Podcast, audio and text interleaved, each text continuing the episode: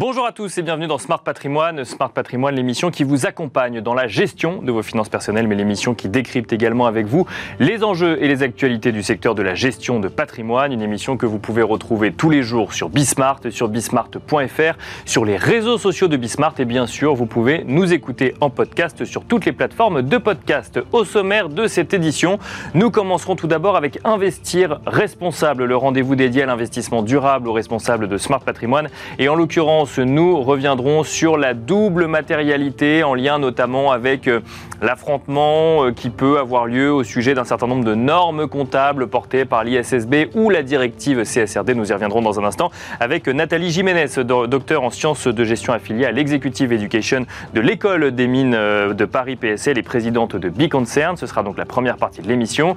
Nous enchaînerons ensuite avec Enjeu patrimoine où nous nous demanderons ensemble quels sont les placements à anticiper ou à réaliser pour préparer sa succession. Nous en parlerons avec euh, Antoine Hurel, porte-parole de la Chambre des notaires de Paris, mais aussi avec Guillaume Serrault, président de Alitis Conseil. Et puis enfin, dans la troisième partie de l'émission, dans l'œil du CGP, nous nous demanderons avec Thaïs Castan, associé du cabinet LEA Finance, que faire de son épargne en ce moment. On se retrouve tout de suite sur le plateau de Smart Patrimoine.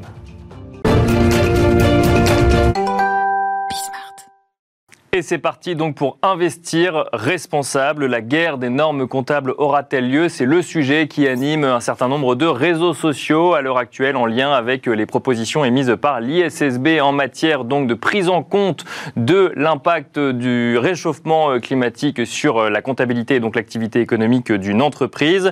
Euh, ça n'est pas exactement la question que nous allons nous poser aujourd'hui. Nous allons plutôt faire un focus sur la double matérialité avec Nathalie Jiménez. Bonjour Nathalie Jiménez. Bonjour Nicolas. Euh, vous êtes docteur en sciences de gestion affiliée à l'Executive Education de l'École des mines de Paris PSL, mais aussi présidente de Biconcern. On n'a que quelques minutes ensemble pour tenter de comprendre ce sujet. On a suivi effectivement que euh, la directive CSRD, donc au niveau européen, euh, met en avant et met en place une notion de double matérialité, une notion que n'intègre pas euh, l'ISSB, donc présidée par Emmanuel Faber. Pourquoi est-ce que ce sujet de la double matérialité dans les normes comptables des entreprises est en cause aujourd'hui? Parce qu'il sous-tend en fait des, une idéologie politique du rôle de l'entreprise dans la société. Mais je vais y revenir. Et vous avez raison de cibler sur la double matérialité, parce qu'il faut d'abord rappeler que ces normes, elles sont quand même alignées hein, sur une ambition commune, qui est celle de, la, de miser sur la finance durable Bien pour sûr. Euh, financer les transitions. Donc ça, c'est quand même important. Il y a une volonté de ces deux normes d'être dans l'harmonisation de leur, des pratiques au niveau planétaire. Bien sûr, Manuel oui. Faber, rappelez-vous, hein, il dit il suffit qu'on qu'on arrive à détourner 1% de la capitalisation financière mondiale par an pour financer les transitions dont nous Bien avons sûr, besoin. oui. Donc c'est quand même important de rappeler qu'il y a un alignement sur cette ambition de finance durable. Et oui, vous avez raison, il y a voilà, une différence sur cette notion de double matérialité. C'est-à-dire que la Commission européenne, elle a une ambition qui est un peu plus importante que celle de l'ISSB.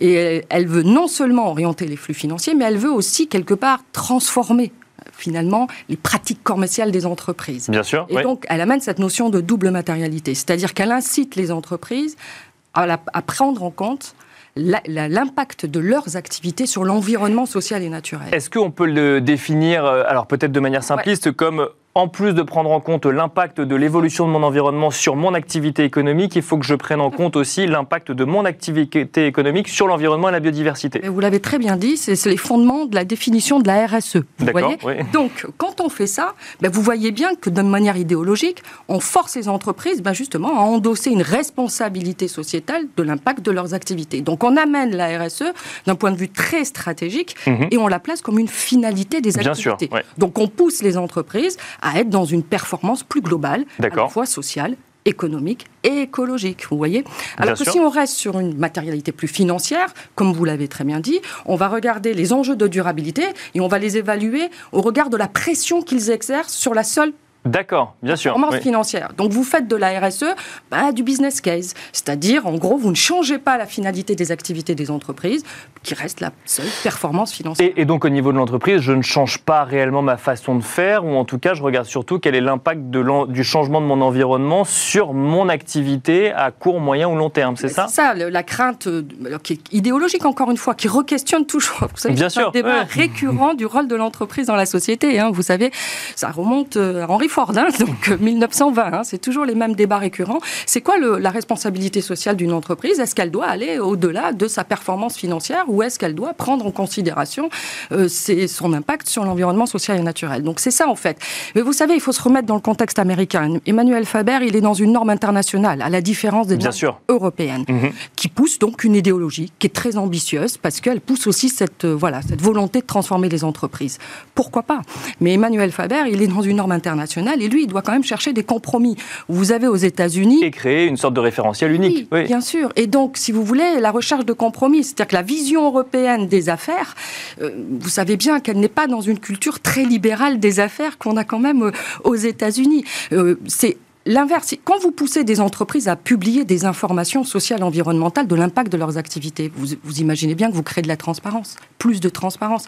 Vous imaginez bien que ce n'est pas du tout dans la culture américaine néolibérale des affaires. Juste au, contraire, bien on essaie d'éviter de publier des informations pour éviter que l'État mette le nez dans les affaires, pour attirer, euh, on essaye de se protéger du regard des ONG, d'attirer des réglementations, des, des, taxes fiscales, etc. Donc c'est pas dans la culture. Mais alors, pour, pour, se forger euh, une idée, parce que un des arguments euh, d'Emmanuel Faber, et notamment de, de, la tribune qu'il a publiée dans, dans, le, dans le journal Le Monde, c'est cet argument d'efficacité, de dire effectivement, alors c'est pas ce qu'il dit, mais on pourrait effectivement extrapoler un peu en disant effectivement, peut-être que l'Union européenne fait un pas de plus, mais globalement, euh, on est dans une recherche d'efficacité dans un premier temps. oui, c'est ce qu'il souligne. Et vous savez, ça, on, sa remarque, elle est intéressante, parce qu'elle questionne finalement, si vous voulez, le rôle de ces reporting ESG. À quoi ils servent? Est-ce que c'est véritablement de, de, de réorienter, d'apporter des informations claires comparables pour pouvoir éclairer des décisions des investisseurs? Bien sûr. Je m'adresse à des investisseurs ou est-ce que je m'adresse à toutes les parties prenantes?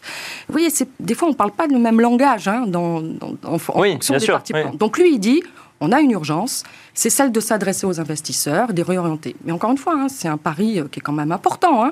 Euh, je ne sais pas euh, dans quelle mesure on peut aussi bah, penser que les investisseurs vont suivre les enjeux de durabilité des entreprises. Vous voyez, dans quelle mesure? Puisque la Commission européenne, elle, elle légifère. Hein, le Bien sûr. Financier, Ce qui n'est pas le cas aux États-Unis. Donc voilà. Donc on peut comprendre ce, dans le contexte dans lequel s'inscrit l'IFRS, pardon, l'ISSB, qui est dans l'IFRS de toute façon, on peut comprendre hein, qu'il euh, y a cette volonté de trouver un compromis. Euh, maintenant, l'ambition européenne, moi je pense qu'il faut qu'elle garde cette ambition, mais vous voyez qu'elle va plus loin, elle va aussi dans cette volonté de transformer les entreprises. Emmanuel Faber dit que c'est une illusion, il dit on ne va pas transformer sous la contrainte. Je le rejoins un peu aussi, c'est-à-dire qu'en fait, il faut aller au-delà de ces euh, notions de contrainte en Europe. Vous voyez, si on voit que la RSE comme une contrainte, on ne va pas motiver non plus les marchés. Bien sûr. Donc il faut aussi que l'Europe accompagne ces transitions de mesures incitatives. Euh, voilà. Et je pense que si elle veut questionner aussi la raison d'être, finalement, quand vous êtes dans la performance plus global, eh bien, vous interrogez la raison d'être des entreprises. Bien sûr. Euh, donc, euh, finalement, il faut aussi prendre appui, comme la loi Pacte, par exemple, transposer la loi Pacte dans le droit européen. Voilà. Il y a d'autres outils, si vous voulez, pour accompagner les transitions en Europe. Une, dernière question. Alors, pour le coup, la directive CSRD euh, entre en application très prochainement. Ça n'est qu'un bout de la chaîne réglementaire qui existe en Europe, justement pour accompagner cette notion d'investissement durable et faire remonter les données des entreprises ces nouvelles normes euh, ISSB, si on se place d'un point de vue, qui ne sont pas encore validées, mais c'est en discussion, qui, si on se place d'un point de vue européen, est-ce que c'est pas faire un pas en faire faire un pas en arrière à la réglementation européenne ou devoir euh, tout, tout reprendre au niveau européen? Vous savez, déjà, il faut regarder ce qui se passe là tout de suite dans les discussions euh, de, entre les eurodéputés. Vous avez vu qu'on grogne la CSRD Bien sûr, c'est vrai. oui, c'est vrai, hein, D'ailleurs, au sein même de l'Union européenne. Exactement, puisque des motions sont déposées en permanence, toujours par le parti droit en fait de, de cette assemblée qui, évidemment, veulent protéger les entreprises, les intérêts des entreprises, pas trop de divulgation d'informations, que ça peut mettre en compte la compétitivité des entreprises sur euh, la scène internationale, etc. Donc, voilà, la, réglementation aussi européenne est en train de d'être grignotée, même si, encore une fois, elle garde le fondement dont vous avez parlé, cette double matérialité, qu'on le veuille ou non, elle va pousser et inciter les entreprises à avoir une réflexion stratégique. Moi, j'en ai réalisé quatre cette année avec des, des, entreprises. Et oui, si la question c'est de dire que de réfléchir à une matérialité d'impact, ça amène la stratégie RSE au cœur de la réflexion stratégique des comités de direction des conseils d'administration, la réponse est oui. Est-ce que ça va nourrir les reporting ESG, attirer la finance durable? Vous voyez, c'est encore encore une autre question, mais l'avenir nous le dira. Et on pourra en reparler ensemble sur le plateau de Smart Patrimoine. Merci beaucoup Nathalie Jiménez. Je rappelle que vous êtes docteur en sciences de gestion affiliée à l'Executive Education de l'École des mines de Paris PSL, mais aussi présidente de Biconcern. Merci beaucoup. Je vous en prie. Et quant à nous, on se retrouve tout de suite dans Enjeu Patrimoine.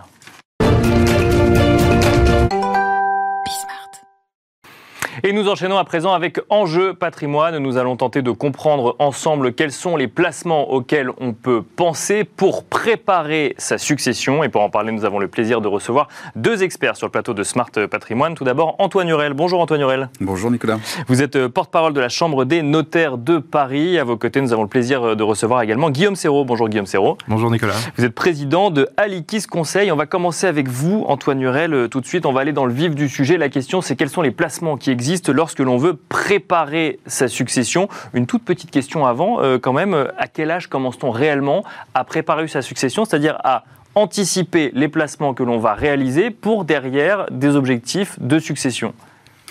Alors en soi, il n'y a pas d'âge pour préparer sa succession. On peut le faire très tôt, euh, évidemment. Ça dépend du type de, patrimoine qu'on a, si on est plus ou moins fortuné. Mais vous savez qu'à un certain euh, degré, on n'est pas taxé au droit de succession. Donc ça sert à rien d'anticiper si on n'est pas taxé.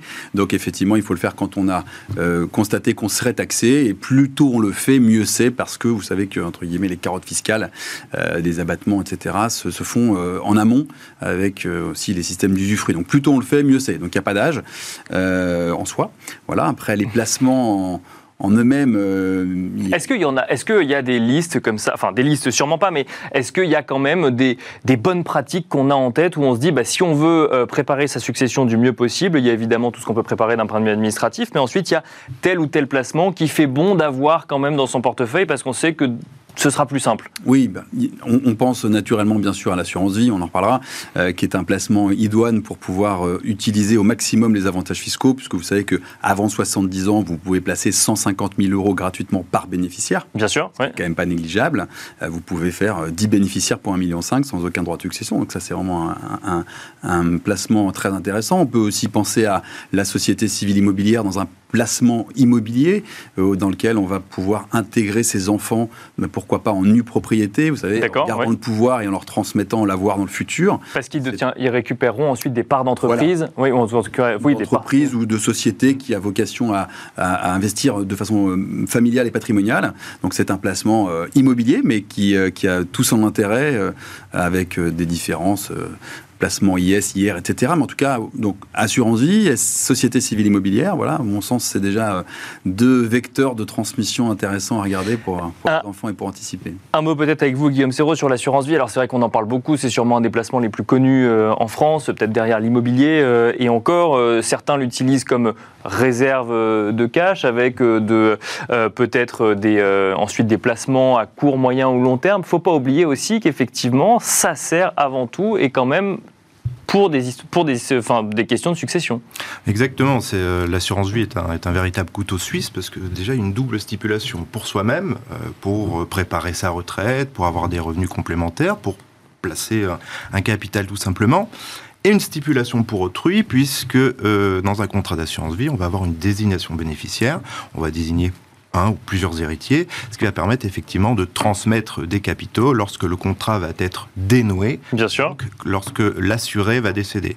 Puisque la différence euh, de de placement, on va dire, non assurantiel, type un compte titre ou un contrat de capitalisation, on pourra parler, ce sont euh, des, des, solutions d'investissement qui ne rentrent pas dans la, dans la succession sur le plan juridique. Il y a bien évidemment des conséquences fiscales dans le cadre de la transmission des capitaux, mais ils ne rentrent pas dans la, dans la succession. Donc c'est aussi un outil euh, de transmission qui peut être particulièrement pertinent lorsqu'on est rigoureux euh, dans la rédaction de la clause bénéficiaire qui peut être euh, démembrée, à tiroir. Euh, on peut vraiment faire différentes choses, accompagné par un professionnel du droit dans le cadre de la transmission. Donc première étape, on ouvre une, assurance vie avec comme bénéficiaire chacun de ses enfants, même quand on n'en a que deux et qu'on anticipe d'en avoir quatre, et on reviendra par la suite sur euh, les, bénéficiaires? Bien évidemment, on peut prévoir en amont cette pluralité de bénéficiaires avec euh, le conjoint. Euh, je rappelle, le conjoint est exonéré de droits de succession, il est aussi exonéré des droits que peuvent s'appliquer au, travers de l'assurance vie. Donc effectivement, on peut aussi prévoir une transmission transgénérationnelle au travers de l'assurance vie en désignant désignant bien évidemment son épouse, ses enfants et pourquoi pas aussi ses petits-enfants. D'ailleurs, petit, petit point, Antoine Hurel, il me semble avoir lu un article récemment disant qu'on pouvait ouvrir un contrat d'assurance vie à deux lorsqu'on était marié. C'est possible ça? Oui, tout à fait. On peut ouvrir un contrat conjoint où il y a deux, deux, deux, souscripteurs, ce qui fait que le contrat ne se dénoue pas au premier, au premier décès. Et ensuite, en revanche, il se dénoue au deuxième décès si jamais on a mis ses enfants comme bénéficiaires. D'accord. je rebondis et, j'abonde dans ce que vient de dire euh, Guillaume. Guillaume, pardon. Il faut absolument regarder de très près les clauses bénéficiaires parce que le classique, c'est mon conjoint, défaut mes héritiers. Bien sûr. En fait, tout se regarde en fonction euh, des souhaits, des besoins et de la fiscalité. Si vous mettez mon conjoint, défaut mes héritiers et que quelqu'un décède à 85 ans avec une veuve à 80 ans, est-ce qu'elle a besoin de recevoir 300 000, 500 000 euros d'assurance vie qui vont être retaxés plus fortement après? Donc il faut aller voir son conseiller en gestion de patrimoine ou son notaire, euh, parfois aussi les deux, aussi bien, les deux, pourquoi les deux, et, et bien travailler ces clauses bénéficiaires. D'accord, parce que c'est vrai que quand on lit la clause bénéficiaire, on se dit ils ont pensé à tout. Globalement, euh, personne ne sera lésé. Mais le problème, c'est qu'après, ça dépend ça dépend peut-être aussi de, de, la volonté de celui ou celle qui souscrit un contrat d'assurance vie. Il faut faire du coup humain, vraiment entre guillemets, et, regarder chaque euh, Guillaume Serrault, oui. On, le voit d'ailleurs sur les euh, sur les bords de souscription. Il y a une clause standard, une clause type qui a été mise par euh, les assureurs.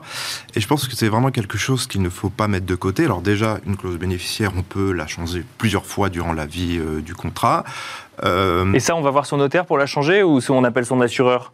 On peut faire les deux. De mon point de vue, je pense que Maître Rel partagera mon point. Euh, il est préférable de déposer euh, sa clause bénéficiaire euh, chez son notaire, de la changer au, gré de ses conseils bah, pour optimiser la transmission, puisque je pense que c'est véritablement important d'avoir de, connaissance de toutes les implications juridiques qui vont s'y entraîner des Bien sûr, fiscales au travers de, de, la rédaction de la clause bénéficiaire, qu'elle que, le, que les primes soient versées avant 70 ans, on en a parlé, ou après 70 ans.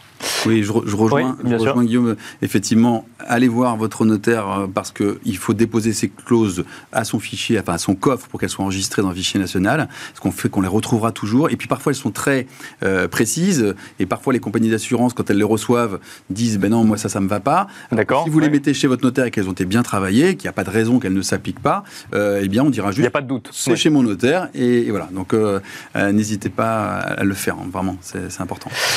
juste pour un petit sens pratique par rapport à on, ça. On sent qu'il y a beaucoup de sujets sur cette clause bénéficiaire. Non, mais euh, Maître a parfaitement raison. Euh, l'assureur aura connaissance euh, d'où est déposée la clause bénéficiaire. Et il est vrai qu'en pratique, lorsque on dirait la clause bénéficiaire un peu technique, un peu particulière, bah, les services juridiques des, des compagnies d'assurance peuvent avoir une difficulté d'interprétation. Et je pense que c'est naturellement plus, plus prudent. En tout cas, c'est une plus de pertinence de le déposer chez un notaire. La mauvaise surprise peut effectivement être complexe à gérer euh, au moment du dénouement du contrat. Alors il nous reste, euh, enfin l'heure tourne entre guillemets. On a parlé de SCI. Je voulais quand même avoir un mot euh, de votre part, Guillaume Serrault, sur le, sur le sujet ça intervient quand? Après l'achat d'une résidence principale, quand on veut faire un investissement locatif euh, ou quand on veut acheter une résidence secondaire par exemple, mais qu'on veut y associer ses enfants euh, euh, quand on y réfléchit en matière de succession?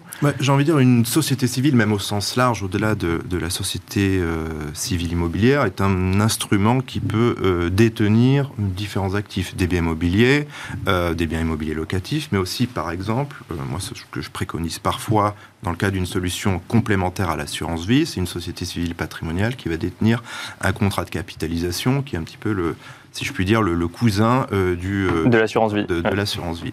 Et je pense qu'à partir effectivement euh, de la technicité juridique de la société civile, du fait qu'on puisse donner en une propriété des parts, là aussi encore une fois avec la nécessité d'être extrêmement bien accompagné dans la rédaction des statuts, parce que oui, parce que là on rentre déjà dans, dans, quelque chose d'un petit peu technique que, que, tout le monde ne, ne comprend pas forcément et n'anticipe pas forcément ou ne connaît pas forcément. Exactement, mais tout ça peut être complémentaire à l'assurance vie avec toujours cette volonté de pré préparer euh, sa transmission, de préparer sa succession, tout en conservant, euh, le cas échéant, le pouvoir des actifs qui vont être euh, détenus au sein de cette société civile. Le, cas classique, Nicolas, vous achetez un, local commercial pour investir votre future retraite, vous avez deux enfants, vous avez 45 ans, vous savez que votre prêt sur 15 ans va être amorti ou 15-20 ans.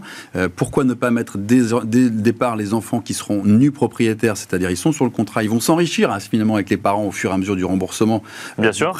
avec euh, le, loyer qui arrive d'un côté et puis l'emprunt. et puis au bout de 15 ans, finalement, sans même avoir euh, vraiment utilisé les abattements, puisqu'on part de zéro avec un capital social très faible, on a transmis comme ça, gratuitement, au bout de 15 ans, un bien immobilier qui peut valoir 3 ou 500 000 euros. Donc, on, peut, on, peut lier préparation de la retraite et préparation de la succession? Bien sûr. Totalement. Bien sûr, totalement. Complémentaire. Avec justement cette notion d'usufruit et de nue propriété. L'usufruit, c'est pour le retraité. Le nu propriétaire, c'est pour plus tard. Contrat de capitalisation, vous l'avez mentionné, alors effectivement peut-être au sein d'une euh, société civile, mais euh, on l'appelle le cousin de l'assurance vie. Euh, pourquoi est-ce que on y pense moins à ce contrat de capitalisation?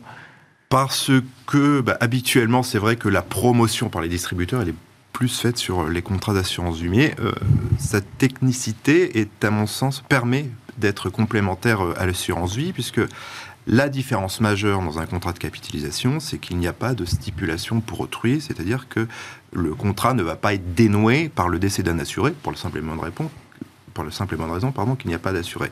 En cas de décès, le contrat de capitalisation se retrouve dans la succession à la Donc il est transmis de l'assurance. Ah oui, et il ne sort pas de la succession comme un contrat d'assurance vie. Par contre, il continue à fonctionner. à vivre sa vie avec des avantages, pourquoi pas, euh, post-succession.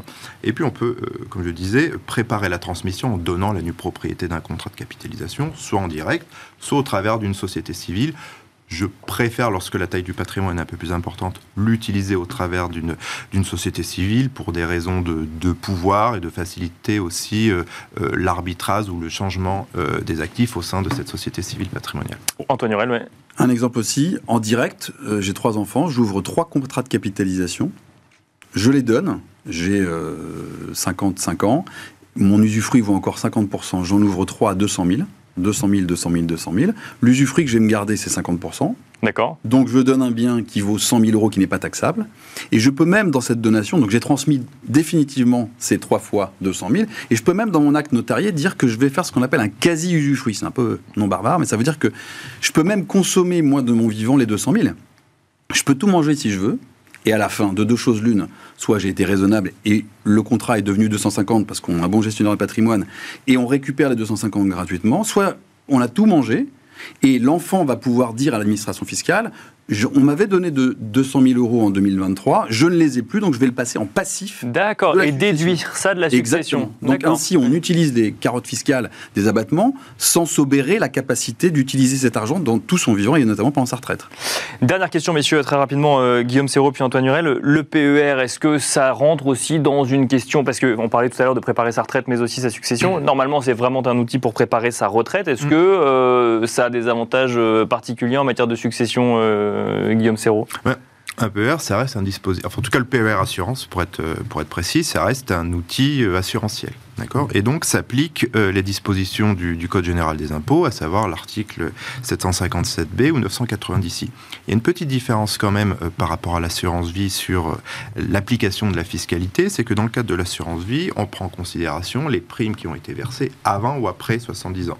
Dans le cadre d'un PER, c'est l'âge, 70 ans, de, du, du titulaire au moment de son décès. S'il a plus de 70 ans ou s'il a moins de 70 ans, vont s'appliquer les deux régimes, l'abattement de 150 2500 avant 70 ans, et le régime particulier du 757B, qui est un abattement unique de 30 500 euros, qui va être partagé entre les différents bénéficiaires et au-delà vont être euh, appliqués les droits de mutation à titre gratuit, donc euh, un barème progressif qui, de parent à enfant, peut aller jusqu'à 45%. Donc, euh, globalement, on le fait quand même pour la retraite. On le fait quand même mais pour la retraite. Je pense qu'il y a d'autres outils, à mon sens, plus pertinents, comme l'assurance vie, comme le contrat de capitalisation, comme vient de le dire Maître Hurel, qui permettent effectivement de faciliter la transmission. Merci, messieurs. Merci, Guillaume Serrault, président de Alitis Conseil. Merci, Antoine Hurel, porte-parole de la Chambre des notaires de Paris. Et quant à nous, on se retrouve tout de suite dans l'œil du CGP. Et nous enchaînons à présent avec l'œil du CGP. Nous avons le plaisir de recevoir sur le plateau de Smart Patrimoine Thaïs Castan. Bonjour Thaïs Castan. Bonjour Nicolas. Vous êtes associé du cabinet LEA Finance et euh, ensemble nous allons tenter de comprendre ce qu'il faut faire de son cash ou de son épargne dans le contexte actuel, euh, Thaïs. Absolument. Euh, ce sont des problématiques qui sont régulièrement posées par nos clients qui ont épargné bah, beaucoup d'épargne justement pendant la période du Covid et ils ont continué dans cette dynamique. Et c'est vrai qu'aujourd'hui la question se pose qu'est-ce qu'on fait de cette épargne au vu du contexte qui n'est pas simple à décrypter pour les investisseurs entre l'augmentation des taux d'intérêt, l'évolution de l'inflation, la baisse du prix de l'immobilier. La question aujourd'hui c'est de savoir voilà quoi faire de son épargne finalement. Et alors justement quels sont les éléments de réponse qu'on peut apporter à ces épargnants qui sont perdus dans le contexte actuel? Alors évidemment, il n'y a pas de euh, solution euh, universelle pour tous. Ça dépend euh, de la situation du client, ça dépend de ses objectifs, de son horizon aussi d'investissement. Mais globalement, si la recherche c'est de faire fructifier son épargne, de la valoriser dans le temps, il y a ce, ce, premier objectif. Et après, le deuxième objectif, ça va plutôt être de percevoir des revenus complémentaires, par exemple. D'accord. Et les, les, les, deux, on peut les, les jumeler sur, un seul, sur une seule solution qui serait l'immobilier. Mais aujourd'hui, l'immobilier est assez peu euh, lisible. Donc finalement, on est plutôt euh, tenté de se dire, bah voilà, si déjà je valorise mon épargne, ce sera déjà très bien. C'est plus l'investissement euh, sur l'immobilier aujourd'hui face aux dernières secousses que le marché a pu connaître? Alors l'immobilier sur, c'est bah, un vaste sujet. Bien sûr, oui. mais non, mais ma question, c'est comment est-ce qu'on l'approche d'un point de vue patrimonial? Quand on est à des clients qui veulent plus du tout y aller ou au contraire restent très convaincus qu'il faut commencer par l'immobilier? C'est ça. En fait, en, l'espace de quelques mois, la conjoncture a beaucoup changé parce qu'il y a eu une évolution très forte des taux d'intérêt. Donc, euh, on peut aujourd'hui moins emprunter parce qu'on arrive plus facilement à être d'endettement important avec le taux euh, d'usure et puis aussi ça nous coûte plus cher. Mhm. Donc avoir recours au crédit c'est moins simple et pour autant l'immobilier commence à baisser mais pas suffisamment pour euh, bah, combler ce manque à gagner vis-à-vis de l'emprunt. Oui bien sûr. Donc l'immobilier aujourd'hui c'est pas facile de se positionner, aussi bien d'ailleurs euh, à l'achat euh, qu'à la vente. Donc comment investir aujourd'hui quand l'immobilier euh, est, difficilement atteignable on, propose plutôt des solutions en placement financier. D'accord. Et, et, sur, ces placements financiers, on est plutôt sur le véhicule de l'assurance vie, parce que mhm. c'est vrai que la fiscalité est particulièrement avantageuse pour les, pour les particuliers, que ce soit dans la vie du contrat et aussi au moment de, de la succession. Et que mettre à l'intérieur de cette assurance vie On entend beaucoup parler parler euh, aujourd'hui, euh, et pour cause, des produits structurés, des fonds datés. Et c'est vrai que ces produits permettent, mm, grâce à leur structure, de euh, stabiliser une, une rentabilité et de garantir en partie un capital. Et c'est ce que recherchent aujourd'hui nos, clients, avoir une rentabilité tout en limitant le risque de perte en capital. Donc on va chercher finalement euh, le, rendement permis par la hausse des taux sur des produits obligataires, donc que ce soit des fonds euh, obligataires datés ou sur euh, des produits structurés qui bénéficient aussi de la hausse des taux via la partie obligataire de ces produits structurés.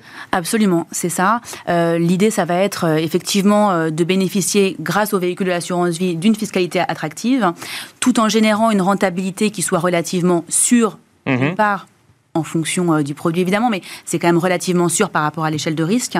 Euh, et puis aussi de manière régulière. Ça veut dire qu'on connaît le scénario d'avance dès lors qu'on souscrit à un produit structuré. On sait quelles vont être, euh, quelle sera en tout cas la rentabilité à l'année. le sujet que l'on que, l'on maîtrise moins parce que c'est lié à l'émetteur, ça va être la durée de, de l'investissement. Bien sûr. La raison pour, laquelle, pour un investissement court terme, ce n'est pas forcément recommandé, mais sur un investissement moyen et long terme, les produits structurés se prête assez bien à la valorisation de l'épargne. Merci beaucoup Thaïs Castan de nous avoir accompagnés dans la dernière partie de Smart Patrimoine dans l'œil du CGP. Je rappelle, je rappelle que vous êtes associé du cabinet LEA Finance. Merci beaucoup. Merci Nicolas. Et quant à nous, on se retrouve très vite sur Bismart.